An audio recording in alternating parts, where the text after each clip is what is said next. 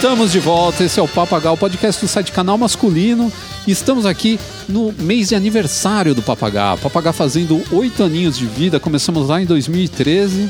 E como não poderia deixar de ser esse podcast que fala de assuntos diversos e que a gente tenta abordar, inclusive, alguns deles que são ligados ao universo masculino, né? Já que o, o site é todo voltado para o homem moderno, trazemos de volta aqui nesse Papagá tão especial um colaborador que mora no nosso coraçãozinho, que é ninguém menos do que Guilherme Couto Pereira, também conhecido como Guilherme, também conhecido por um outro nome que a gente não chama mais ele, mas vocês lembram, no coraçãozinho de vocês, porque foi uma marca que marcou e a gente vai falar disso também hoje.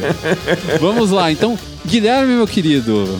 Salve! Tudo bem com você? Tudo ótimo. Então, meu filho, me fala qual é o primeiro assunto que a gente vai falar nesse podcast. O primeiro assunto que a gente vai falar no podcast de hoje é influenciadores e influenciados. É, a gente vai ter um bate-papo sobre o peso da responsabilidade quando você tomou o cargo de dizer para as pessoas o que elas devem fazer. Muita gente deve estar se pensando agora como é que é, eu tenho responsabilidade em cima de alguém? Isso está acontecendo de verdade? Oh, pois é, meu amigo. Pois é. É, tem muita responsabilidade. Tudo que você faz publicamente, você está sendo responsável. E quando outras pessoas estão mirando em você, estão né, se espelhando em você ou estão confiando no que você fala, você tem que saber que isso daí pode refletir de uma maneira positiva ou negativa na, na vida dessas pessoas. No nosso segundo bloco, então, eu falei de marcas que marcaram. Eu já entreguei o nosso segundo bloco e o Guilherme teve uma marca que ele abandonou, infelizmente ficou no passado. Eu gostava de chamar ele por, pelo apelido antigo, mas a gente abandonou esse apelido Mas eu quero por causa desse claro nome. que marcas que marcaram, a gente não tá querendo dizer marcaram do jeito que eu marcava com a minha marca antiga, tipo... É, na, na- na base da bordoada. Mas Você chegou a marcar alguém com ferro quente na bunda? Ah, não chegava nesse nível. Mas sempre Mas é, quis. vocês sabem, vocês sabem o histórico do garoto, a não sei que você esteja chegando agora, mas se chegou agora, volta, volta aí uns 40 podcasts pra trás, aí volta uns podcasts de uns 3 anos atrás, você vai saber o que, que esse cara aprontava. Mas ele agora ele, ele tornou esse, essa figura, ela ficou em segundo plano porque tem o Guilherme Couto Pereira, esse nome de poeta luso. nome de poeta português. Então explica um pouco mais sobre essa história que a gente vai falar de marcas que marcaram a nossa vida. Então, tem, tem marcas que, que se vão, que deixam de existir, mas que um pouquinho delas fica no nosso coração, na forma do produto que a gente tinha e não tem mais, na forma do jingle que a gente nunca esqueceu. E às vezes essa lembrança é até melhor do que o produto em si, porque volta e meia o produto volta, que nem o Lolo voltou, e a gente descobre que ele não era tão bom. A gente é que lembrava dele de outro jeito. Vamos matar as saudades de algumas marcas que já estiveram entre nós. E para encerrar o podcast, a gente vai falar de uma novidade que surgiu agora no mundo das redes sociais, voltando né, ao, ao tema redes sociais, influenciadores, etc., que é sobre o Clubhouse, que com esse nome de balada indie, na verdade é uma rede social. Então, o Clubhouse ele, ele volta com uma, uma perspectiva meio. A gente deu um giro de 360 graus, né? A gente saiu da- das mensagens de voz e do- das, das ligações, né? Foi pro texto para voltar, né? Girou 360 graus e agora voltamos para uma rede social que lida novamente com voz, né? E com, com salas de chat. Chat, né? Chat de voz, meu Deus Quem do céu. diria? Parecia uma coisa inatingível, é. E aí que ele tá fazendo o maior sucesso, as pessoas estão todo mundo, mas é por causa também um pouco desse negócio do convite, você tem que ser convidado e tudo mais. A gente vai falar mais dele para mais pra frente. Eu queria saber, você usaria o Clubhouse? Você vai usar? Você como usuário de iPhone? Eu tô sinceramente pensando no caso. Eu já tô vendo da minha produção de conteúdo no Harleys de Sampa, o que é que eu consigo encaixar no Clubhouse. Ah, então aproveita aí e faz o seu jabá. Fala do Harley de Sampa pra galera. Pô, justo, se você não está me seguindo, arroba Harleys de Sampa no Instagram, onde eu posto fotos de Harleys em São Paulo, é meio autoexplicativo. E eu também tenho um canal no YouTube, o youtube.com.br de Sampa, onde eu faço motovlogs semanais e também lives discutindo temas relacionados ao universo do motociclismo. Lembrando também vocês, então, que agora tem podcast novo na área, tem o Overdrive, que é um podcast sobre música, discutindo música de um jeito bem diferente. A gente não fica falando, tipo, história das bandas e tudo mais. A gente discute a música em si, mas a gente fala muito de rock também. A gente, nesse primeiro, a gente fala de pop também, a relação do pop com rock e outras misturebas aí que fazem parte do universo da música. Lembrando também vocês que tem aí o meu curso de moda masculina, se você quiser fazer para se tornar um homem mais elegante, entra lá no canalmasculino.com.br barra curso. Tem inclusive um PDF lá com toda a grade de aulas para você saber o que você vai aprender, tem valor e tudo mais. Entre em contato comigo, conversa, a gente faz, dá um jeito de você fazer esse curso aí para você ficar um cara elegante, um cara bacana. Eu garanto para você que é um curso bem legal, assim, tem, tem um aproveitamento muito grande e todo mundo, pelo menos até agora, 100% de aprovação no curso. Então eu acho que eu sou mesmo esse gênio que eu sempre achei que eu era. então é isso, minha gente. Nós voltamos logo após a nossa vinheta. Grooming, consumo, entretenimento,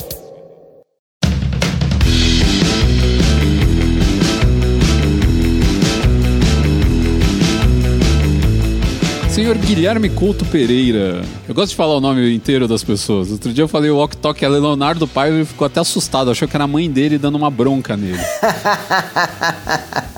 O que eu quero saber da sua pessoa é o seguinte: como você se sente hoje sendo um influenciador? Nossa, eu acho que influenciador é um título grande demais para mim, assim. Eu sou só um cara com uma conta de Instagram. É, mas existem vários tamanhos de influenciadores e vários tipos de influenciadores, né? A gente Justo. tem o micro influenciador, que é o cara que é seguido lá por, sei lá, tipo umas 5 mil pessoas. A gente. E tem os maiores, né? E tem os caras que são mega, que tem 5 milhões de seguidores, 1 milhão de seguidores. Para mim, um cara com 200 mil seguidores já é bastante coisa. Sim, Apesar sim. que a gente sabe, né, que tem as malandragens. Tem o cara que tem um milhão de seguidores, mas 900 mil são, são uh, robô. Uhum. Né? São robôs, são, são seguidores falsos que ele comprou. E aí são só caras atrás de um celular que ficam dando curtida na, nas fotos do cara e mais nada, né? É, recentemente eu tava, eu tava vendo o pessoal tirando barato, né? Porque eu acho que por causa de algumas polêmicas no, no BBB, alguns participantes lá andaram perdendo seguidores. Só que as contas de Instagram deles acabaram subindo os números de seguidores. Aí o pessoal foi foi fazer uma, uma devassa na conta para ver o que estava acontecendo, né? Como é que o cara tá, tá tendo um resultado negativo dentro do, do, do, BBB, mas fora ele tá ganhando mais seguidor. E aí o que, que os caras notaram? Um monte de nome russo seguindo o cara. Olha aí por que... Então, como é que tem um monte de russo seguindo a Carol com K, né, cara? Por que, que um russo seguiria a Carol com K? Então, estão sendo comprados. Isso para vários lá, não é só para ela, não. Não estou defendendo nem atacando ninguém. A gente sabe que existe toda uma malandragem. Mas eu sei que você, eu acompanhei você desde o começo, eu sei que você fez um negócio no orgânico ali na, na, na, unha, né? Foi. E não, e é verdade, é, é, é feito o comentário de que tal influencer é muito grande. Eu sou obrigado a admitir, é, num, numa conversa de boteco, assim, eu tava, tava falando com alguém, é, começamos a falar de moto, falei do meu Instagram, e era uma pessoa que trabalhava num social media de empresa. E aí eu falei da minha conta, falei que eu tinha os 60 mil inscritos no arroba de Sampa. Ele olhou assim, com, com aquela notinha de desdém, sabe? Ah, influenciador de médio porte. Eu... Então, cara, eu acho isso muito, muito trolho, cara. Porque assim, é, é, tipo gente que fala que podcast é mídia de nicho. Mídia de é, nicho.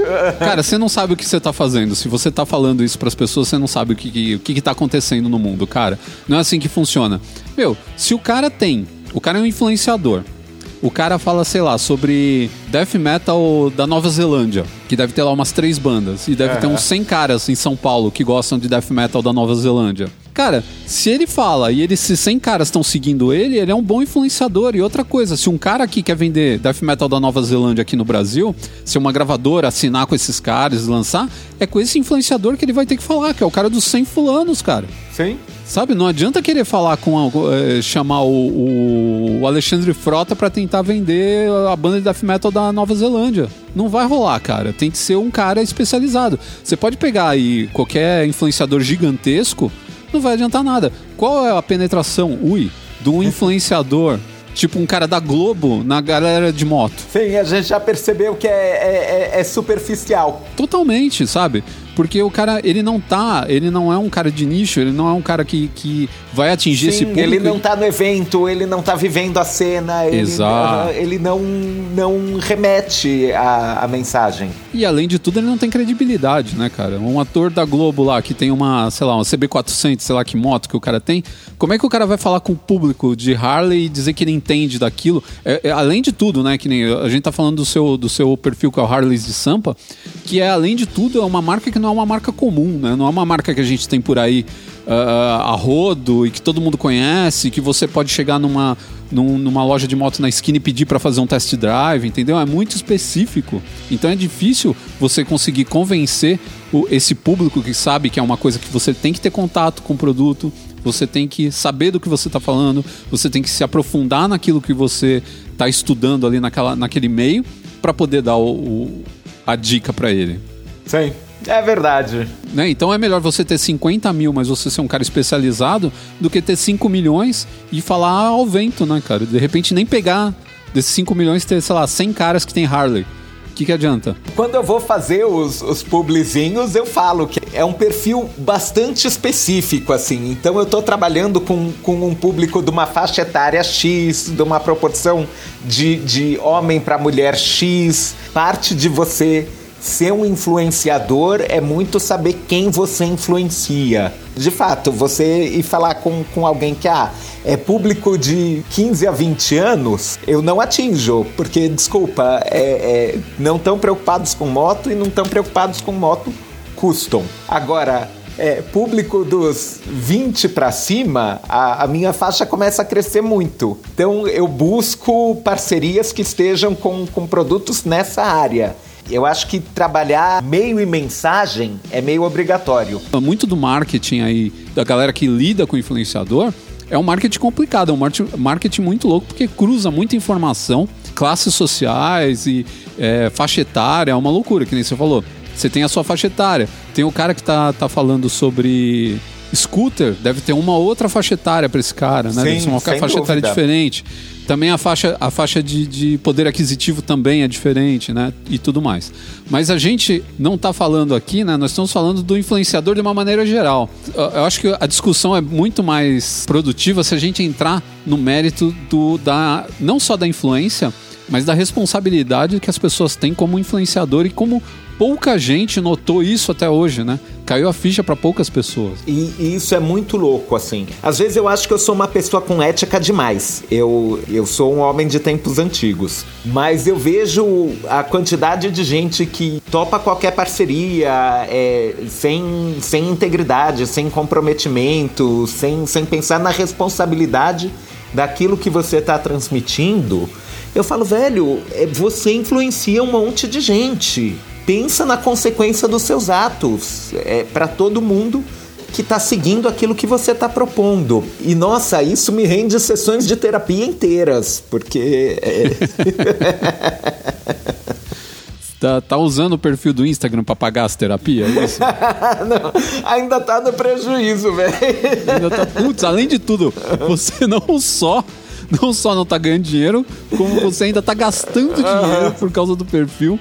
Caraca, mano, que mundo que nós estamos. Pois é. Mas isso, a gente ainda tá falando do seu perfil, que é um perfil tranquilo, um perfil de Sim. moto. E, cara, que explode coisa, que toma banho de Nutella, entendeu? Porque é uma responsabilidade muito grande, porque às vezes o cara fala com criança. Às vezes o cara fala com pessoas que não tem muita instrução, então, tipo, sei lá, o cara faz uma brincadeira de tocar fogo em alguma coisa tal, a pessoa não tem muita noção, não tem é, parâmetros de, de segurança, e sabe, o cara Sim, pode sofrer um aham, acidente, é- pode se é- machucar, pode pegar uma doença. Tanto canal que, que, que faz essas experiências sem passar dica de segurança, sem falar, olha, aqui você pede para um adulto. Vamos ser sinceros, tem uns que são muito responsáveis, tem uns que eu recomendava para as minhas sobrinhas assim, sem dor na consciência. Mas também tem uma molecada fazendo a coisa no fogão de casa que você olha e fala, meu Deus, isso vai dar ruim. Não, tá vivo porque Deus quer, né, cara? É, Darwin vai, vai falar alto em algum momento aí, né? É meio louco isso, dá, dá um certo desespero. E sei lá, é, você sabe, eu sou vegetariano e, e- e trabalhando com, com uma conta de motociclista, o que mais me aparece de, de convite de parceria é hamburgueria. Aí tem que perguntar se os caras têm um hambúrguer vegano, né, cara? Ou um hambúrguer vegetariano. Quando, quando pedem assim, ah, aparece aqui, vamos conversar, vamos, vamos, vamos discutir essa parceria, eu já antes de sair de casa eu pergunto, então, mas vocês têm uma opção vegetariana? Porque assim, E aí já fica ótimo, porque eu, eu já deixo muito claro, olha, eu vou topar fazer negócio com você que vende carne. Aí você topa fazer negócio comigo que não vou consumir o seu produto. não, mas ah, muitas hamburguerias hoje até querem mostrar, né, que elas têm opções uhum. veganas, vegetarianas e tudo mais. Sim, é... Pior é se um cara, se um cara chega para você, te convida para um churrasco, uma churrascaria, que convida para um churrasco e ainda te chama para ajudar a matar o boi, para ter essa experiência incrível. Nossa, que Aí ferrou-se, né, cara? Mas realmente a gente tem, a gente é, é Uh, abordado por muitas marcas e você vê que muitos deles se aproveitam desse negócio de uh, que uh, existem pessoas que não têm parâmetros, né? Então eles vão naquela de ah, ó, a gente tá vendendo um negócio aqui, você quer vender também. Por exemplo, eu tive que tirar um, um post do ar que eu tinha colocado de um publi editorial porque eu descobri que o cara vendia, falava que ele fazia, eram uns relógios de madeira e tudo mais. O cara falava que o relógio era feito no interior de São Paulo com mão de obra artesanal, blá blá blá blá blá. Eu descobri que o relógio é feito na China e que ele custa um terço do preço na China. Caraca! Não, um, terço. É, o cara vendia aqui, sei lá, 250 pau o relógio, na China ele custa 35 reais. Um leitor me deu um toque. Aí eu comecei a buscar na internet, descobri os sites que vendiam, são vários sites inclusive que vendem, que deve ser aqueles produtos que vendem tudo quanto é lugar porque é barato. Eu falei, cara, eu vou tirar isso do ar, isso é uma sacanagem. O cara tá contando uma história que é mentira, não, não tá fazendo nada artesanal tipo o suco do bem lá no Rio de Janeiro, uhum. né? Que veio com aquele papo de que, ah, o senhor Celso, na fazendinha, planta as Sim. nossas laranjas com todo carinho. Não, o cara conta por da cutrala, igual todo mundo, cara. Não vem contar. A gente já fez um podcast até sobre isso, né? sobre storytelling. Lembra disso, né? Sim. Você tava nessa. Putz, tive que tirar do ar. Vou fazer o quê, né, cara? É, pô, não posso passar uma informação dessa, vender um produto que não é o, o produto. Uhum, falaciosa. Não, e além de tudo, né, cara? Você compra um produto de 30 reais, o produto quebra. Você fala, ah, 30 reais eu esperava o quê do produto? Agora você compra um de 250, 280, você já espera outra coisa. 280 reais você compra um relógio da Citizen. Você compra um relógio da Oriente com essa grana. Não é o melhor da linha, mas você compra e mas vai durar compra. bastante tempo. Uhum, e você já está contando com a durabilidade dele. Exatamente. Então você quer algo de qualidade, você quer algo bem feito e você quer que o storytelling bata, né? Você quer que a história do velhinho que faz artesanalmente o relógio no interior de São Paulo, tudo mais. Você quer que isso daí bata, pô. Você, você acha que você está ajudando uma pessoa, né? Você está tentando ao mesmo tempo fazer o bem. É por uhum. isso que eles vendem essas histórias. É, ainda, ainda não passei por nenhuma dessas. Ninguém chegou falando que, que vendia capacete feito no interior de São Paulo, nem nada Mas assim. vai surgir, vai surgir, você pode Eu, esperar. Uhum, é, vai acontecer e é, cara, aí você tem que conversar com a sua ética e ver até onde ela vai, cara. Mas a maioria das pessoas abraça, viu, cara? Essas, esses influenciadores, bom, a gente tem aí puglieses da vida aí que abraçam qualquer coisa, né, cara? O caso muito grande hoje em dia é de relógio. Relógio lá fora estão aparecendo umas marcas que compram todas as peças tipo da China, montam em qualquer lugar e depois falam que o relógio é italiano, porque colocaram o, o, nome italiano. A Filippo Loretti mesmo é uma delas, que é bem conhecida, tem propaganda no YouTube e tudo mais. Só que os caras abriram o relógio e viram que é um relógio com um maquinário tipo comprado na China, com marca de dedo no, no, no maquinário interno, assim, com, com impressão digital e uhum. tudo mais, montado nas coxas. E assim, os caras falaram, ó, eu sou perito em relógio é, relógio de alto padrão. Esse relógio não é de alto padrão, esse relógio não é feito com, com maquinário decente e tem um monte de cara pulando fora. Já denunciaram eles, vários vídeos e tudo mais. O pessoal falando: ó, não entra nessa. Você quer comprar o relógio, você compra, mas não compre achando que você está comprando um relógio italiano de alta qualidade, porque você está comprando um negócio tosco. E tem também um outro caso que é bem interessante, que é dos youtubers que fazem essas coisas tipo receitas mirabolantes, ou aqueles 5 minute, minute crafts e tudo mais, que é tipo o cara ensinando a fazer um vasinho com uma garrafa PET, não sei o que lá. Tem uns canais de YouTube que são só pra, pra desmontar essas coisas. Então, tipo, ó, o cara que fez Meu, incrível, sem brincadeira. O cara fez Eu cookie no micro-ondas. O cara fez cookie no micro-ondas, três minutos. Aí o cara. Como que foi? Ah, ele bateu tudo na mão, numa vasilha, jogou dentro de um saquinho marrom daqueles de papel craft, colocou no micro-ondas, 30 segundos, tirou, tinha um brownie maravilhoso dentro. Assim, você fala, meu Deus, vou fazer isso todo dia agora. Aham. Meu, os caras fizeram, sem brincadeira, faltou pegar fogo no, no saco de papel. Então, e isso é perigoso, cara, porque isso pode gerar um acidente. Com as blogueiras de beleza, isso de vez em quando gera acidentes. Dão dica de esfoliante caseiro, dica de, de bronzeador caseiro, de pessoas que têm zero conhecimento na área, assim. É, eles pegam. É, é tipo simpatia quase o negócio que o pessoal faz, Aham. né, cara? Pega um monte de nhaca que tem em casa, vai lá, taca na cara. Meu, já teve blogueira que ficou sem cabelo, né, cara? Caiu o cabelo da menina, porque ela passou um- uma tralha no cabelo que, nossa, era nojenta e. E fez mal. Ah, Tem também as uh, do it yourself, né? Vão cortar o próprio cabelo, que nem aquela que segurou toda a franja na frente num tufo. Quando ela Aham. cortou, a parte da frente ficou, ficou em formato de arco, assim. Ficou Aham, curtinho nas vi. lateral e na testa, assim, curtinho.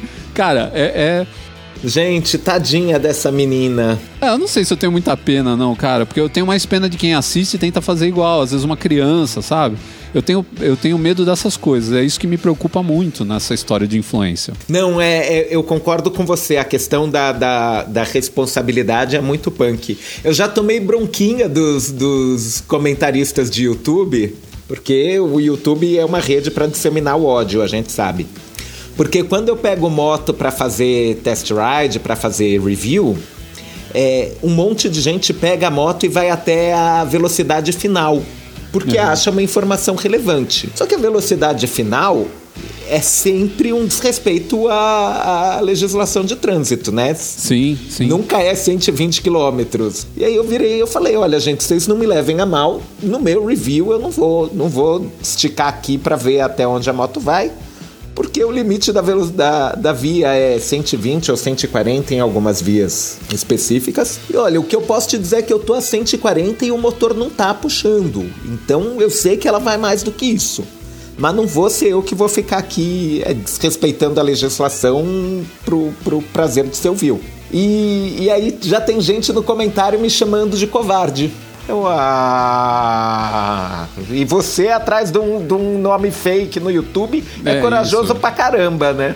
Não, mas mesmo se você pegar assim os caras que são res- é, respeitáveis na área, por exemplo, é, três pessoas que não são respeitáveis, mas que na área eles são reconhecidos, que eram do Top Gear e hoje estão no, no Grand Tour, né, que é o programa da Aham. Amazon. Eles, quando fazem teste de, de, de carro, quando não tem uma via que permita eles irem até a velocidade que o carro pode ir, é tudo teste em, em autódromo, né, cara? eles Sim, não fazem sim. teste na rua. Aham.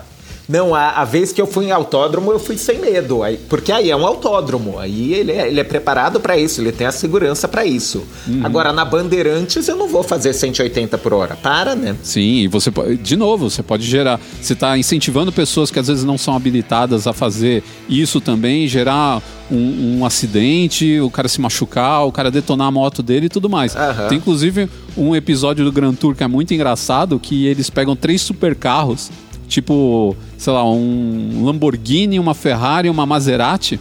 E eles escolhem, um deles lá escolhe uma via, vamos pelo lugar tal porque a, é super bonito e tudo mais. Só que quando chega lá, tipo, o limite de velocidade é 40 por hora. Porque é uma...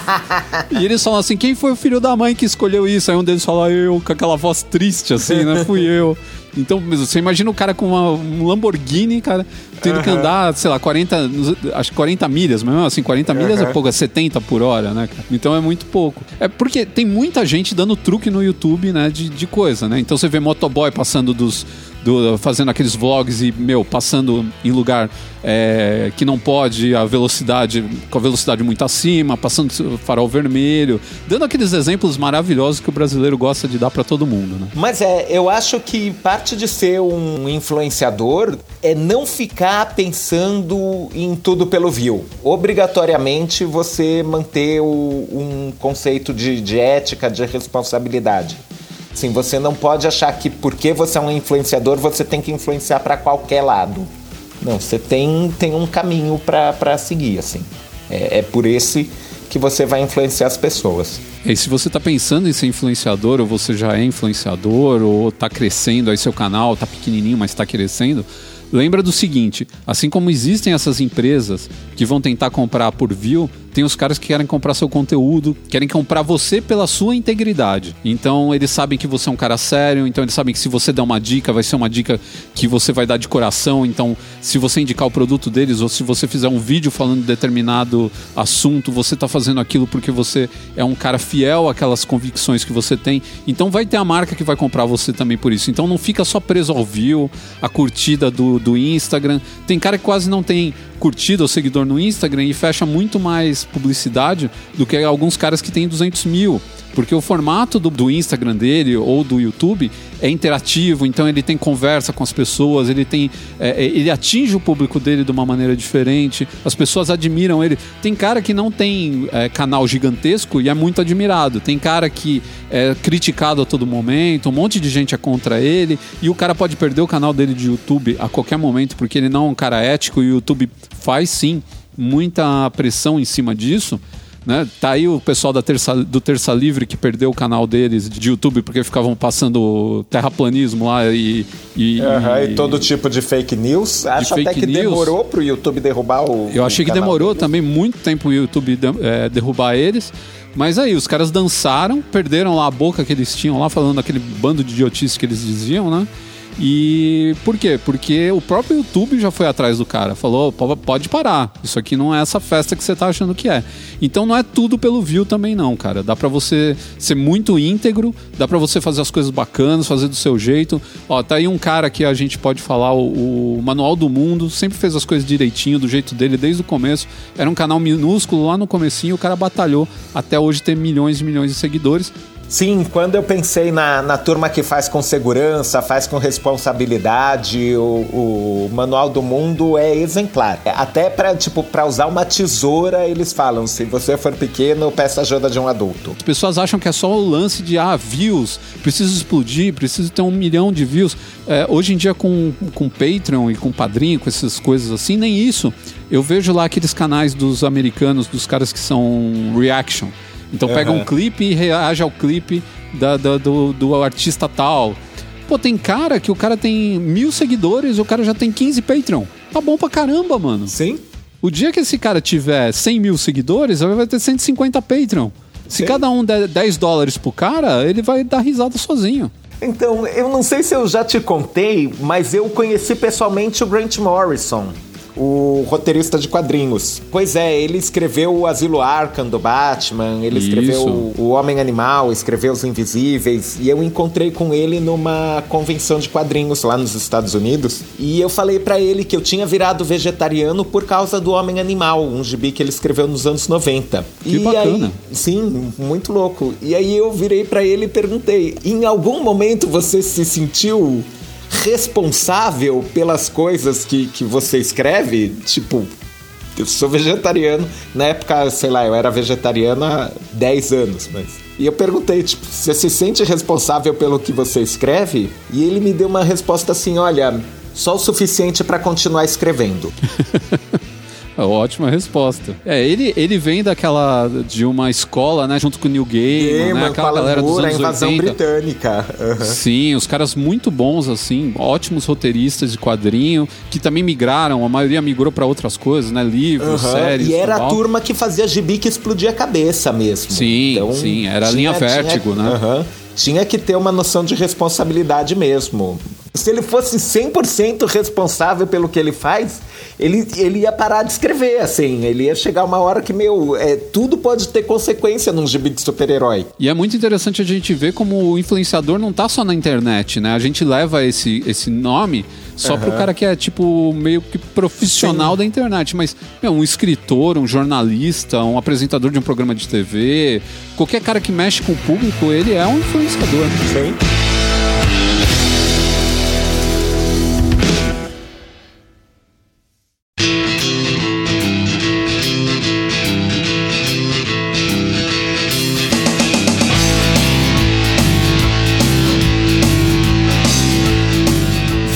Se lembra da Mesbla? Você se lembra do Quixute? da groselha vitaminada Milani, também nos sabores morango e framboesa? Então, algumas marcas já foram onipresentes na nossa infância, no nosso mercado. Em algum momento, elas se foram, elas deixaram de existir elas se dirigiram para aquele distante e triste cemitério das marcas. Mas elas eu tô continuam... me segurando, tô me segurando para não cantar a música da groselha vitaminada Milani aqui. Ela grudou muito. Posso te dizer outra? É, é, Arapuã também era outra marca que você escuta e você já lembra do jingle, aquela Onde é Arapuã? O mapping era terrível, cara. Você ouvia mapping já vinha a música. Isso daí, na verdade, a gente tá entrando em outra discussão que é o jingle infernal. que é o oh. jingle que não sai da cabeça das pessoas, hein? Meu, eu, eu acho muito estranho hoje em dia a gente ter tão, tão pouco jingle nas coisas, né? E eu acho um pouco por causa do rádio, que não tem mais aquela presença que tinha na nossa vida, né? E mesmo a televisão, porque era onde o jingle se sobressaía mais. Mas as próprias propagandas brasileiras hoje, elas têm menos jingle do que tinha antigamente, né? A, a música da, do Guaraná Antártica, né? Pipoca com sal, que sede que dá, Sou louco por pizza e Guaraná e tudo mais Cara, essas músicas elas eram terríveis. Você ouvia isso daí, você ia pra escola cantando essa. Você ia pra escola. Ah, Babalu Banana, que era a, um remake do Banana Joe. É... Por acaso, Babalu é, é, outra marca que morreu, né? Ainda existe Babalu? Groselha Vitaminada Milani ainda existe e Babalu ainda existe. Inclusive, a, a fábrica da Milani era aqui na Moca, acho que não é mais. Mas ainda existe e Babalu também existe. Mas tem muita marca que desapareceu. Para mim, uma das mais traumatizantes foi o Mapping. Eu achei a morte do Mapping para mim o mapping ter tombado pegou todo mundo de surpresa, assim, ninguém imaginava que eles estavam mal daquele jeito. Ah, o marketing deles era muito bom, porque a empresa parecia firmíssima. Então, mas a gente tem um lance também com o mapping que eu acho que é, é a memória afetiva, né? O mapping era muito presente na nossa infância, né? Uhum. E eu já notei que as marcas que mais impactam na gente geralmente são essas marcas que a gente abraçou quando era criança, né? Sim. E o mapping tinha a musiquinha, tinha a propaganda e tinha o lance de ir no mapping com o pai e com a mãe e era aquele negócio, né? Na época que quase não tinha shopping em São Paulo, você ia no mapping era aquela coisa emocionante, né? De entrar dentro Sim, daquela era, loja é, enorme. Uhum, era estimulante, assim, você ficava impressionado. E posso te dizer outra coisa que marcava é porque, diferente de ir no supermercado, quando você ia no mapping era para comprar presente. Então todo mundo lembra de ter comprado um videogame, ter comprado um carrinho de controle remoto, ter comprado uma bola de futebol que seja, no mapping. Então essas lembranças grudam na sua infância. E tem outra coisa, por ser uma loja de departamento, não ser que nem no shopping, o shopping que você tem que fazer? Para você mexer em qualquer produto, você tem que entrar dentro da loja, pedir pro, pro atendente te trazer o produto, você tem que mexer no produto e aí aquele cara vai ficar tentando te convencer a comprar aquele produto de qualquer maneira. No uhum. mapping, você entrava e tava tudo lá, à solta. É tipo quando você entra na parte de magazine do, da, da, do extra que você pode Sim. mexer em qualquer coisa, você pode jogar prato pro alto, você pode montar uma barraca de camping, você faz o que você quiser. Né? Eu lembro que no mapping tinha a parte de instrumento musical. Você podia entrar lá, tinha uma cabine que você podia ligar, plugar uma guitarra e ficar tocando lá a tarde inteira se você quisesse. E era muito bacana, pô. Um amigo meu, uma vez, ele tocava pra caramba, ele foi lá, meu, quando ele terminou de tocar, que ele olhou pra trás da cabine, tinha umas 20 pessoas assistindo ele tocar, sabe? Então era, era uma experiência realmente. Você conseguia passar uma tarde no mapping, né? Porque ele tinha, inclusive, lanchonete lá dentro e tudo mais. Então você comia. Meu pai comprava os ternos dele no mapping porque tinha ajuste na hora. Sim, o mapping ajustava na hora. Meu pai comprava lá também pelo mesmo motivo. Isso, era até uma hora, duas horas, depende do ajuste, tinha algum negócio. Barra eu sei que eles faziam em até uma hora. Então, olha a malandragem. Você ficava rodando dentro do mapping, comprando outras coisas, e aí quando você pegava o seu terno, a sua compra, que era só o terno, já virou a compra de meia dúzia de coisas. E você comeu também, porque você ficou esperando e tudo mais. Uhum. Então você gastava mais dinheiro, mas você ganhava o fato de não ter que ter gasto com, com, com costureira, com alfaiate, esse tipo de coisa. É, infelizmente, muita gente hoje que está ouvindo esse podcast não conheceu o Mapping. E era um negócio muito legal. A Casa Ângulo Brasileira era o nome, né, razão, razão social deles. Sério? E, putz, foi um negócio que. É, foi muito marcante quando, quando fechou as portas, assim, eu fiquei muito traumatizado. Embora não fosse mais aquela coisa que era dos anos 80, depois chegaram os shoppings e tudo mais, mas realmente foi um negócio que marcou muito. Marcas mesmo, assim, né? Não lojas, mas marcas. A gente tem muitas também que desapareceram, mas a gente lembra até hoje. Uma que eu lembro muito bem era o Westop, que era concorrente da Leves e da Lee aqui no Brasil, né? Era uma, Aham. uma marca de jeans. Alguns jeans apareceram lá entre os anos 80 e 90 e sumiram. Acho que Fiorucci também não existe mais, né? Então, a Fiorucci tentou voltar há uns anos atrás, não deu em nada. A Westop, se não me engano, também tentou voltar há uns anos atrás e não deu nada. A Omino, que era da. voltou pela Ering, a Ering comprou a marca Omino, que era uma marca. Hoje a Omino faria um baita sucesso, porque era uma marca de roupa muito básica. Então, era não tinha roupa com muita estampa. Eu, por exemplo, eu tinha já em 88, eu tinha uma camisa de man- uma camiseta de manga longa, uma camisa, né, de manga longa, Henley da Omino. Era um negócio que você não achava Aham. Henley para vender em qualquer lugar. E a Omino tinha isso. Então, hoje faria um baita sucesso, porque é uma roupa básica que eu acho que todo mundo gostaria de ter. É mais ou menos o que a Ering faz hoje. No, no magazine, na loja deles, né? Sim. Que tem uma variedade maior. Na época, a Ering era só camiseta e, sei lá, cueca e. e- sabe, era coisa muito básica, né? Depois que eles ampliaram, quando eles criaram a Family Store. Aí eles ampliaram, calça jeans, jaqueta, casaco e tudo mais, né? E aí a Omino voltou também no começo dos anos 2000, também não foi pra frente. Teve uma loja aqui no Shopping Ana Franca, comprei um, um suéter lá que eu tenho até hoje, uso ele pra dormir. Mas é uma outra marca. E eu gostava da musiquinha também, que tocava na 89. Tinha um- um- uma vinhetazinha com uma musiquinha, um rockinho muito bacana da Omino. Eu adorava. As vinhetas marcavam, né? Mas posso te dizer outras marcas que sumiram e que a gente guarda muita lembranças de comida. Eu falei da groselha vitaminada Milani, mas também tinha a Grapete, que era a concorrente da Fantaúva. Quem bebe, repete. Quem bebe repete. Que a minha mãe falou que na, na infância dela já tinha grapete e ninguém Já. tomava porque ficava com a impressão de que quem bebe repete de ano.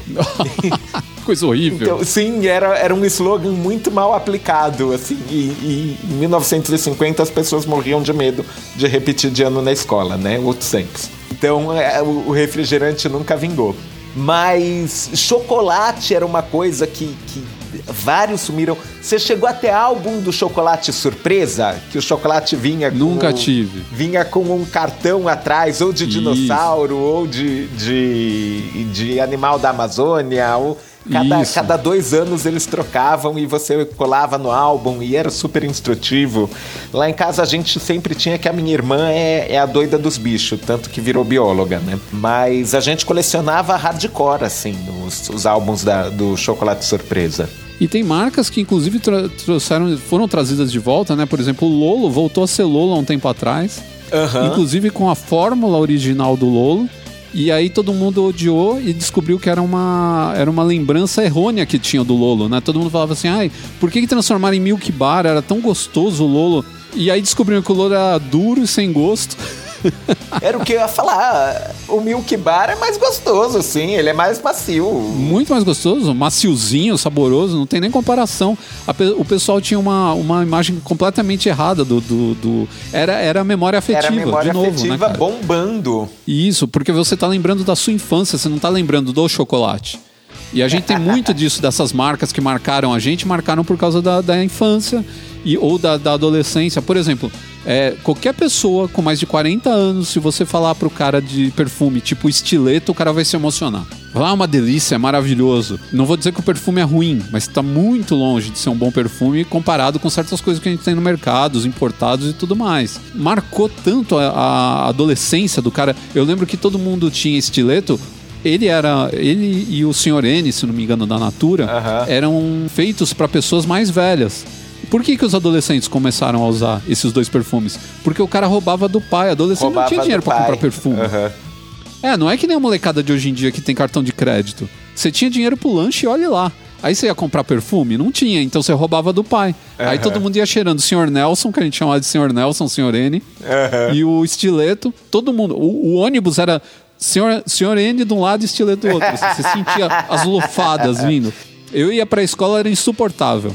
O Quasar foi o primeiro com uma pegada mais esportiva, Sim. mais jovem. Antes dele era só o, o, o estileto e o, e o. M. No final dos anos 80 começaram a pegar as marcas importadas. E aí veio o Fahrenheit, veio esses perfumes assim que eram mais elaborados e tudo mais. No começo dos anos 90 o Jazz, né, o, o Aqua, Aqua di Gio, todos esses perfumes que pegaram também pra caramba e pegaram com a molecada também. Mas aí a gente já tá vivendo um outro Brasil, né? A gente já tá vivendo um Brasil um pouquinho diferente daquele do meio dos anos 80, onde a gente só tinha Natura e Boticário, né? Começou a entrar uhum. muita coisa importada no Brasil, né? Então a gente teve uma mudança de paradigmas por conta da, da abertura da importação, né? E a gente começou a conhecer marcas de fora que a gente quase não conhecia é, os jeans importados a mais do que a gente já tinha aqui no Brasil, marcas de tênis, né? A Reebok chegou com força já no começo dos anos 90 também. A gente só tinha praticamente Nike e, e aqui no Brasil era Nike, Adidas e Topper, que era brasileira, né? Uhum. Eram os mais fortes que tinha aqui, Sim, né? eu ia falar isso. Se a gente, se a gente olhar a The Big Picture, o que a gente tem dessas marcas que sumiram é marcas que existiam porque o nosso mercado era muito fechado e a partir Exatamente. do momento que ele se abriu, elas não sobreviveram à concorrência. Isso afetou tudo, afetou roupa, afetou comida. E se a gente for parar para pensar, afetou a aerolinha. Lembra quanto a gente tinha de, de aerolinhas brasileiras, tipo Varig, VASP, Transbrasil, que, que morreram. Assim, elas não aguentaram a concorrência quando, quando entrou escritório no Brasil da United, da, da Delta. Então, eles viram que a concorrência estava impraticável. Por outro lado, também, o Brasil não é para amadores, né? então, muita marca que chegou de fora aqui no Brasil não, não resistiu. A economia não resistiu à política, os impostos, é, o público não comprou a marca. Você vê, a gente viu o KFC chegar no final dos anos 90 e desaparecer, o Arby's chegou e desapareceu, e a Subway também, todos voltaram agora, mas voltaram reestruturados, com uma política de franquia diferente, né? Eu lembro que o pessoal reclamava pra caramba na época da Subway, falava que franque... os franqueados eram muito deixados ao léu, né? Isso daí também influenciou muito, né? Eles tiveram que ter uma primeira experiência aqui para ver como é que era o Brasil, para depois voltar e conseguir, né? Você vê, hoje a gente tem tudo de novo, menos o Arby's, né? Mas tem o KFC, tem a Subway, é tem outras marcas de fora. nunca voltou, né? Nunca voltou, pegaram raiva disso aqui. Eu gostava do Arby's, achava uma delícia.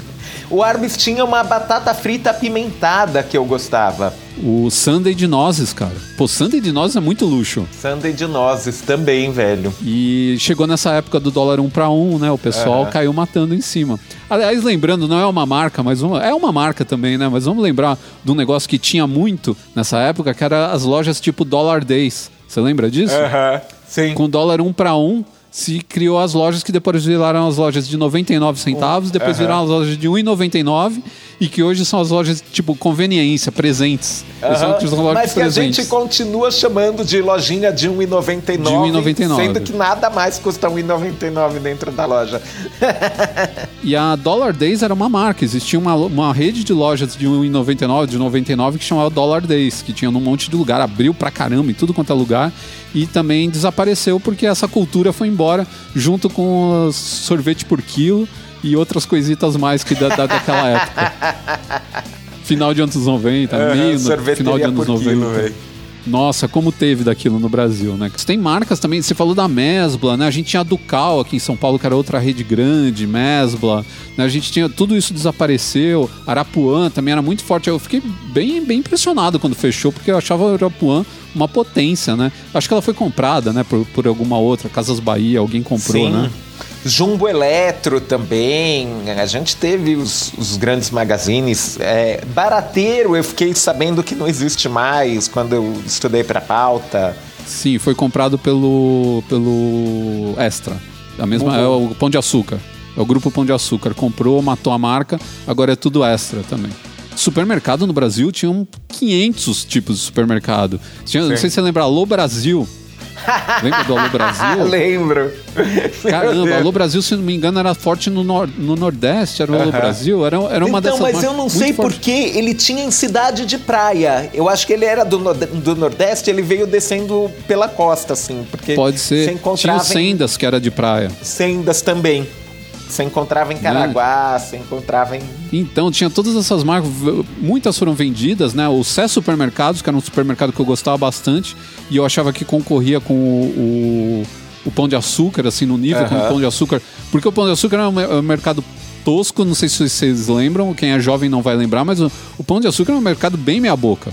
Aí eles Era. resolveram virar um mercado de elite, né? De classe A- Aham, a, eles, a eles mais. gourmetizaram bonito. E o Sé Supermercados foi junto, foi meio que na cola fazendo a mesma coisa. No mercado mais arrumadinho, mais bonitinho, com os produtos melhores. E aí um dia acho que o próprio Pão de Açúcar também comprou o Sé e virou tudo uma coisa só. E acabou. E aí você perde, às vezes, muitas, muitos mercados que você acha bom, porque, o, é, por exemplo, o que aconteceu com a Livraria Cultura, né? É, Os caras venderam a Livraria Cultura para um grupo e o grupo não sabe lidar com a livraria do jeito que ela era antigamente, né? Pô, isso e você tá, vê uma mar... tá Essa é uma o coração, velho, e, e tá fechando uma por uma. É Isso. A Livraria Cultura é um, é um buraco na minha vida hoje, porque Aham. é, eu cresci com Livraria Cultura. Meu pai me apresentou a Livraria Cultura nos anos 80, eu era adolescente. Um dia a gente foi lá no Conjunto Nacional e ele falou: Ó, vou te apresentar a melhor livraria de São Paulo. E, putz, eu entrei lá, eu pirei. A Bárbara não conhecia a cultura, eu apresentei pra ela na época que a gente tava namorando, ela pirou também, porque era um negócio absurdo. Eram várias livrarias dentro do Conjunto Nacional, cada uma especializada num tipo de coisa. Os atendentes eram maravilhosos, os caras entendiam Uma galera tudo muito bem treinada. Muito bem treinada, eles ganhavam bem, por isso que eles faziam questão de, de, é, incorporar pessoas que tinham bastante experiência e conhecimento. Muita gente, é, putz, tinha professor universitário trabalhando lá, né? Tinha cara com livro lançado trabalhando de balconista da cultura. E muita marca de roupa foi pro mesmo caminho porque foi comprada. Por, você vê, os caras mataram Sommer, lembra da Sommer? Do Marcelo Aham. Sommer? É do É, grupo da é. Coca-Cola, dessas, dessa galera. Pacalolo também era onipresente nos anos 80. Putz, e- Pacalolo. Não, se a gente pegar Benetton, Benetton tinha uma loja em cada esquina, era uma marca italiana que tinha uma loja aqui na Moca, no Tatuapé. Os caras tinham loja em tudo quanto é lugar, desapareceu do Brasil, ainda existe na, na, na Aham. Itália, né? Mas aqui a gente isso. não vê mais Benetton. Sumiu do só Brasil. importado. A Melissa foi outra que fechou e voltou. A gente ficou uns 10 anos sem Melissa. Eu não sei muito bem o que aconteceu, mas eles vendiam em magazine, né? E depois passaram até as lojas próprias, aí fizeram todo esse caminho da Havaianas também. Aham. Havaianas é outra marca que marcaram, não desapareceu, mas marcou a nossa vida, né? Quem era pobre lá nos anos 70 e de quem agora é rico nos anos 2000, porque meu, passou de um, de um chinelo que você comprava com o dinheiro de um pãozinho. Pra, aham, pra uma sandália super hype. É, tem Havaianas de 60, 70 reais, né, cara? Quando é edição especial, né? Pra um chinelo é caro, cara. Você vai comprar na lojinha, tem chinelo de Não, 15 tem, reais. né? tem mais caro do que isso, amigo. Já comprei a Havaiana pra dar de presente pros amigos na Europa. É. Bom, mas uma coisa a gente pode ter certeza: muitas marcas ainda vão surgir, muitas marcas vão desaparecer, esse é o caminho natural para todas elas, né? A gente está sofrendo uma mudança de paradigmas muito grande agora com a, né, você vê marca de carro saindo do Brasil, a Ford, né? Por quê? Porque a gente está consumindo de uma maneira diferente, tem o lance da consciência, tem o lance É, do tem o storytelling. lance da nossa economia, tá bem zoada também. A economia, o veganismo, tudo isso influencia. Então, a marca que não consegue se adaptar, ela vai desaparecer, novas marcas vão surgir. A gente tem as marcas pequenas hoje concorrendo com as grandes, graças à internet que permite isso e que também é muito interessante, né? Muito bacana a gente ver todo mundo tendo uma chance aí de, de conseguir crescer. E é o que eu disse: muitas vão surgir, muitas vão sumir e a gente vai ter sempre algumas no nosso coração.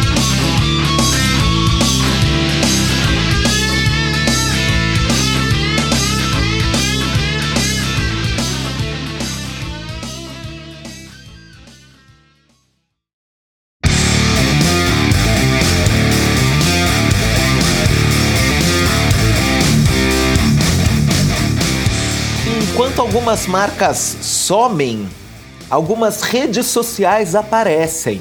Pegou todo mundo de surpresa o surgimento do Clubhouse, que é uma rede social que tem chamado a atenção, a despeito dela ser bastante exclusiva. Ela é só para iPhone e, pelo menos por enquanto, ela é só por convite.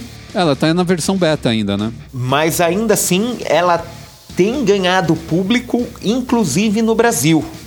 E ela é uma rede social que vai na contramão de todas as novas redes sociais que surgiram recentemente. Por quê, Ricardo? Cara, é muito interessante como a vida é uma caixinha de surpresas. Sem dúvida. Porque essa rede social é uma rede social onde a gente lida só com, com áudio. Né? Enquanto todo mundo acabou migrando pro para imagem, para o vídeo, pro, o vídeo, para escrita. Né? É, a gente basicamente hoje é tudo escrito. Então é o, o Facebook, é, você deixa lá um monte de mensagem no, nos murais. A mesma coisa do Instagram, né? Você tem a foto, mas a interação ela se dá ainda por, por é, texto, né? Você não tem interação de imagem com imagem, não tem como fazer isso. Você tem o WhatsApp, onde a interação é totalmente também ou por voz, mas você tem que gravar, esperar o cara te responder e tudo mais ou então por texto. Todo mundo prefere muito mais texto. Inclusive tem os caras que são os detratores né, do, da gravação de voz no WhatsApp que eu também admito que quando me mandam um áudio de 14 minutos eu já fico preocupado, né? Para mim, áudio tem que ter, sei lá, 40 segundos, um minuto e meio, tudo bem. Essa nova rede social, esse novo aplicativo, na verdade, ele mostra um recurso que a gente já tem no Telegram também, né? Que é o de fazer uma sala de chat. Juntar uma galera numa sala e todo mundo bater um papo né? Além da gravação de áudio e tudo mais, de, de, todos os outros recursos, você pode fazer uma, uma sala e conversar com as pessoas. É, é curioso pensar nisso, que, que ela não traz nada de novo, mas que da mesma forma, assim, não tinha nada que você fizesse no Snapchat que você não pudesse fazer no Instagram. E que, assim, você criar uma interface exclusiva, você criar um novo modo de fazer a coisa, pode criar toda a diferença. Então o Clubhouse ele pega uma mecânica e transforma em prato principal. E eu acho muito louco a gente tá voltando a voz, né? Voltando a se falar. A gente matou a ligação, a gente matou os recados de voz nos, nos pagers e coisas desse tipo. Lembra que tinha o como que chama uhum. o BIP, né? Você ligava para uma central, aí você passava seu código, o cara te, te passava a, os seus recados, né? Gravados em voz, ou então o cara lia para você os recados. É uma coisa muito moderna, isso é Sim. meio de anos 90 por aí, né? E aí a gente sempre teve a ligação por voz, né? Que foi uma coisa que ficou décadas e décadas funcionando. E a gente ria do telegrama e a gente mudou tudo isso para voltar para o telegrama. Porque o WhatsApp é um telegrama, só que ele entregue na hora, mas basicamente é um telegrama, é uma mensagem de texto, né? Tipo um pager, só que você tem ele no seu celular. Eu nunca pensei, se você falasse do celular, que a gente tinha toda aquela facilidade de falar com as pessoas, encontrar o cara onde ele está. Nunca pensei que a gente ia deixar de usar o, celular para fazer ligação e ficar totalmente voltado para texto. Para mim, por exemplo, o torpedo SMS sempre foi uma idiotice. Eu falo, pra que, eu vou perder tempo ali, ficar digitando coisa, mandar o torpedo, aí o cara tem que responder o torpedo, ficar esper é, esperando, sendo que eu posso resolver tudo com ele em 30 segundos. Pensando assim, realmente foi muito louco, né? É, é, assim, foi o que aconteceu. Então, às vezes, a, a, a a humanidade evolui por, por vias não pavimentadas. Mas é a real. Tipo, qual foi a última vez que você ligou para alguém para resolver alguma coisa? A gente resolve tudo por texto. Eu vou dizer para você que às vezes eu prefiro ligar. Justamente por isso. Porque às vezes no texto eu fico 50 minutos conversando com o cara e aí eu pego, ligo e resolvo tudo em 5 segundos.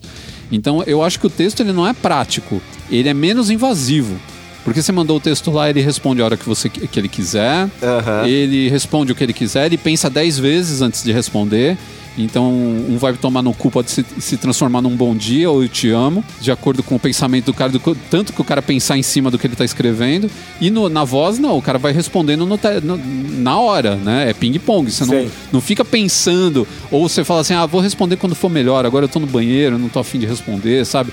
É, é, e na voz não tem isso, na voz você tem que falar com o cara o tempo inteiro.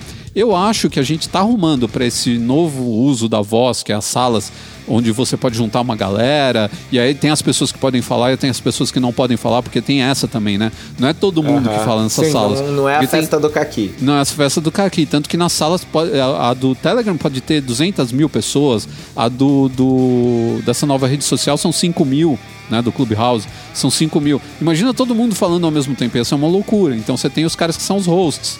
E aí isso é bom para quê? Você pode dar uma palestra, você pode dar uma aula, você pode, sabe, fazer um podcast com a galera acompanhando. Então eu acho que para isso daí tá sendo legal. Eu ia comentar isso. É, claro, a rede está começando agora e eu acho que os, os, os melhores usos para ela vão aparecer à medida que criadores forem fazendo uso das ferramentas. Mas eu fico pensando, vai aparecer gente fazendo podcast, vai aparecer gente fazendo é, radionovela, ficção participativa. Então eu vejo muito potencial para o Clubhouse à medida que ele for se popularizando. E esse é outro problema, né? Por enquanto, ele é só para quem tem iPhone. Então. Eu acho esse um processo normal. É, eu acho que eles fizeram dessa maneira para lançar o produto de uma maneira controlada, onde eles consigam crescer ele ou eh, eliminar os bugs é, de acordo com uma demanda que eles conseguem controlar, que, que eles conseguem. É, verdade, verdade. Atender, não... né? E enquanto no caso de você lançar no. no cara, no, é, 90% dos celulares do mundo deve ser Android. Imagina você lança para, sei lá, 400 milhões de pessoas, sei lá quantos milhões de pessoas hoje tem celular Android. Nossa, viram uma bagunça dos infernos, né? Então Sim. eles vão tentar segurar isso o máximo possível. A hora que tiver redondinho, ou eles vendem pro Mark Zuckerberg, aí ele lança para todo mundo e colocam dentro do Instagram e, ou do Instagram dentro do negócio, sei lá o que, né? Ou ele uhum. não compra e copia. E aí mata, que nem ele fez, uhum. ele fez com os outros que ele já copiou, os TikTok tipo Snapchat, e tudo mais. TikTok. Snapchat e tudo mais. Ou então ele, ele compra e ele aperfeiçoa e lança para Deus e o mundo e vira o Facebook 2.0, alguma coisa desse tipo. Mas eu acho legal, assim, por esse lado. Você tem interatividade. Você pode, por exemplo, eu tô gravando um podcast, posso de repente chamar um cara que tá ouvindo ah, o fulano aqui deu uma opinião interessante sobre o assunto que a gente está falando. Vamos colocar ele no ar. Tipo fazer a rádio. Os caras Sim. ligavam para. O ouvinte vai participar, liga, né? Uhum. E coloca. Pode ser alguma coisa, né? Então a gente ainda vai descobrir como usar isso.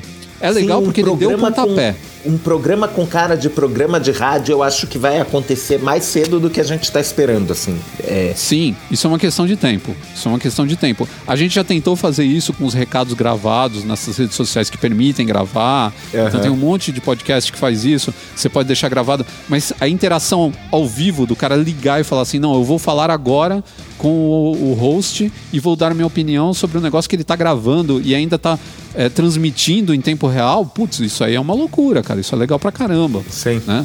Abre todo um, um leque de possibilidades aí de você agregar mais público, porque o cara começa a ouvir é, para poder participar e para se sentir parte dessa comunidade. Eu acho que tem o lance da comunidade, você fazer parte daquela sala de chat e todo mundo tá interagindo ali dentro, poder conversar um com o outro. Né? Hoje o YouTube tem aquele recurso de você deixar as pessoas escreverem lá do lado enquanto você está fazendo a, a live. A live. Né? Você uhum. pode deixar o pessoal fica lá interagindo, mas é um negócio muito de uma via, né? De uma mão. É via de uma mão ali. Os caras estão escrevendo, mas eh, não tem a voz dele junto com o seu vídeo. Não é tudo que você Sim. lê. Tem gente que não lê nada, não tá nem aí para as coisas que estão sendo colocadas. Ô, amigo, e falando como alguém que faz lives quinzenais no próprio canal de YouTube, tem momentos que é difícil controlar os comentários, assim. Não dá para ler tudo, não, uh, não dá para inserir na pauta. Então, é, de repente, para formatos como esse, o Clubhouse é a solução. Não, e aí você pode ter, inclusive, caras que podem virar seus colaboradores. Você vê que o cara está sempre é, trazendo assuntos interessantes, pertinentes, né? De repente, eu não sei como funciona exatamente, mas você cria uns caras VIP que podem pa participar ou não se quiserem, outros caras que só podem, né? Você cria categorias, cobra desses fulanos, que é o que muita gente vai fazer. Não, uma coisa que está muito comum nos WhatsApps, nessas coisas assim, é o Close Friends. Então, Close Friends, o que, que é? Eu cobro, eu tenho lá meu grupo de WhatsApp com 700 seguidores do canal masculino. Aí eu cobro e aí quem quiser vai ser o Close Friends. Aí as informações boas mesmo, eu dou pro Close Friends. Os outros ficam vendo só babaquice, né? Eu fico mandando bom dia, é, gif de, de, de solzinho sorridente, os e aí, desses caras que é o Close Friends, esses caras têm as informações boas. Eu não gosto muito dessa ideia, mas né, dá para fazer também de um jeito legal, que você explore é, os caras que querem participar, eles podem pagar para participar, cara, de alguma maneira a partir do momento que fica viável você ter também um modelo de negócio, aí a coisa para explodir é mais rápida, bem mais fácil. E posso te dizer outra coisa que me chamou a atenção no, no Clubhouse? A faixa etária do usuário é bem diferente da faixa etária do, do early adopter da, da maioria das redes sociais. Até o Instagram, mas principalmente Snapchat, TikTok, etc e tal, o, o primeiro público a usar foi teenager foi adolescente mesmo. Clubhouse já nasceu voltado para um público mais velho. Mas inclusive porque a turma que tá lá é diferente de tipo, ah, a pessoa é uma celebridade do TikTok, que nem aquele cara do Roy Letícia. Não, a galera tá entrando no Clubhouse porque Elon Musk tá lá, porque a Oprah tá lá. E você tá conversando com um público bastante diferente do público de rede social é, em sentido amplo. É, mas eh, você quer fazer um teste disso? Puxa a conversa com uma velha na fila do banco pra você ver o que ela não fala pra você. Meu, quanto mais velho você fica, mais você fala que nem um maluco, cara. E menos você quer ficar teclando, ficar, ficar apertando o botãozinho, cara. Você quer falar, é muito mais prático. Eu, às vezes, eu fico meio, meio puto com essa história de ficar passando mensagem de texto toda hora, cara. Pô, tem hora que você, com uma frase falada, a pessoa sente todo o negócio, entendeu? E você escreve, te entendem tudo errado, sabe? Então eu, eu, sei, cara, eu acho que eu sou a favor de, de, da gente ficar falando. Eu, se eu montar uma sala de chat, ferrou. Sabe o que eu falo aqui que nem um maluco? Justo. Olha, eu, eu, eu já pensaria numa sala de chat do canal masculino, assim. Eu, eu apoio essa ideia. Não, se eu fizer, com certeza, bastante gente vai, vai querer. O pessoal já me enche o saco porque eu tenho o grupo no WhatsApp, mas é do, do pessoal para quem eu dou aula, né, cara? Então é para dar uma ajuda pra galera, tirar dúvida, etc. Eu tenho medo de montar um, um, um grupo e, meu, virar uma maluquice desgraçada. Pô, tem cara que montou o bagulho na boa assim e hoje tá lá nego se xingando, sabe, um dando tapa na cara do outro, mandando uh, foto de piroca, entendeu? Porque os caras, é, é, você não tem como ficar controlando. Se eu conseguir entrar toda hora e dar uma bronca, falar, ó, oh, não é para tirar um barato do amiguinho porque ele faz tal coisa, porque ele veste a roupa assim, assim, assado. Beleza, mas não tem, cara. Então, o que que acontece? Começa a virar baixaria dos caras ficarem se xingando, eu já vi uns grupos de Facebook que começaram muito bem, cara, e terminaram assim com, nossa, gente jurando outro de morte, cara. E nesse esquema, grupo de moda masculina, de música. Pois é, eu, eu ia perguntar se no grupo do WhatsApp do canal masculino todo mundo pode postar ou se só o administrador posta. Não, nesse daqui, como é, é só para os alunos, todo mundo pode postar. Inclusive, eu incentivo eles a postar foto de look do dia, o cara vai comprar alguma coisa e encontra, por exemplo, tipo um uma. Que nem outro dia eu falei para eles: vocês precisam comprar cabide de madeira. Para de comprar esses cabides de plástico vagabundo. A roupa de vocês está toda torta por causa disso. Aí teve um carinha que descobriu no, no, no Carrefour uma mega liquidação de, de cabide de madeira por tipo 30% do preço. Já avisou toda a galera. Algum Carrefour aí ficou vazio de cabide de madeira. Boa. Então eu incentivo por causa disso, cara. Mas eu consigo controlar porque são poucas pessoas. Agora você imagina você pegar zilhões de pessoas. Dessa maneira que nem você tem no, no, no Clubhouse, é legal porque você dá voz só para alguns caras que você confia. Você não deixa todo mundo ficar falando que nem maluco.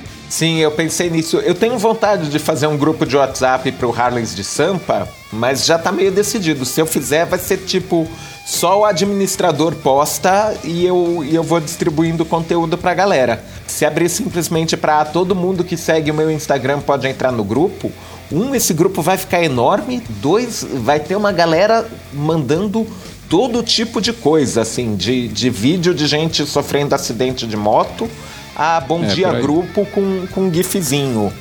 E nossa, não, não quero um grupo de WhatsApp desses para eu tomar conta, não. Obrigado. É, eu sei que cada vez mais né, a gente está arrumando para a cabeça, né? Lá, lança uma rede social nova dessa, lá vamos nós entrar na rede social, é. fazer um teste, criar um grupo, colocar a galera lá para dentro e ver se o negócio vira. Tem uns que viram, tem outros que não viram. Paciência, né?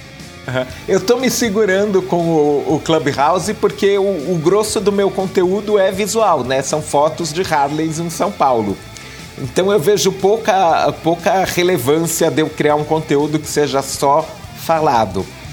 Mas eu não descarto a possibilidade, se em algum momento eu achar que ah, dá para eu fazer uma live a cada 15 dias no meu canal do, do YouTube e alternar semana que não tem live, fazer um bate-papo no, no Clubhouse, se bobear eu vou para lá também.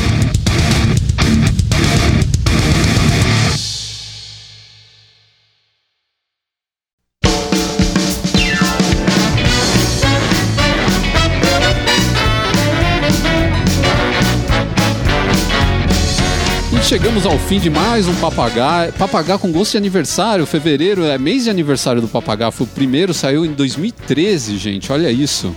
Nós estamos já com oito anos de Papagá aí. É, esse mês aqui você teve inclusive a estreia de um papagaio novo, que na verdade é o Overdrive, que é um papagaio debaixo do, do guarda-chuva do Papagaio, um, um, podcast de música que a gente lançou novo aqui esse mês.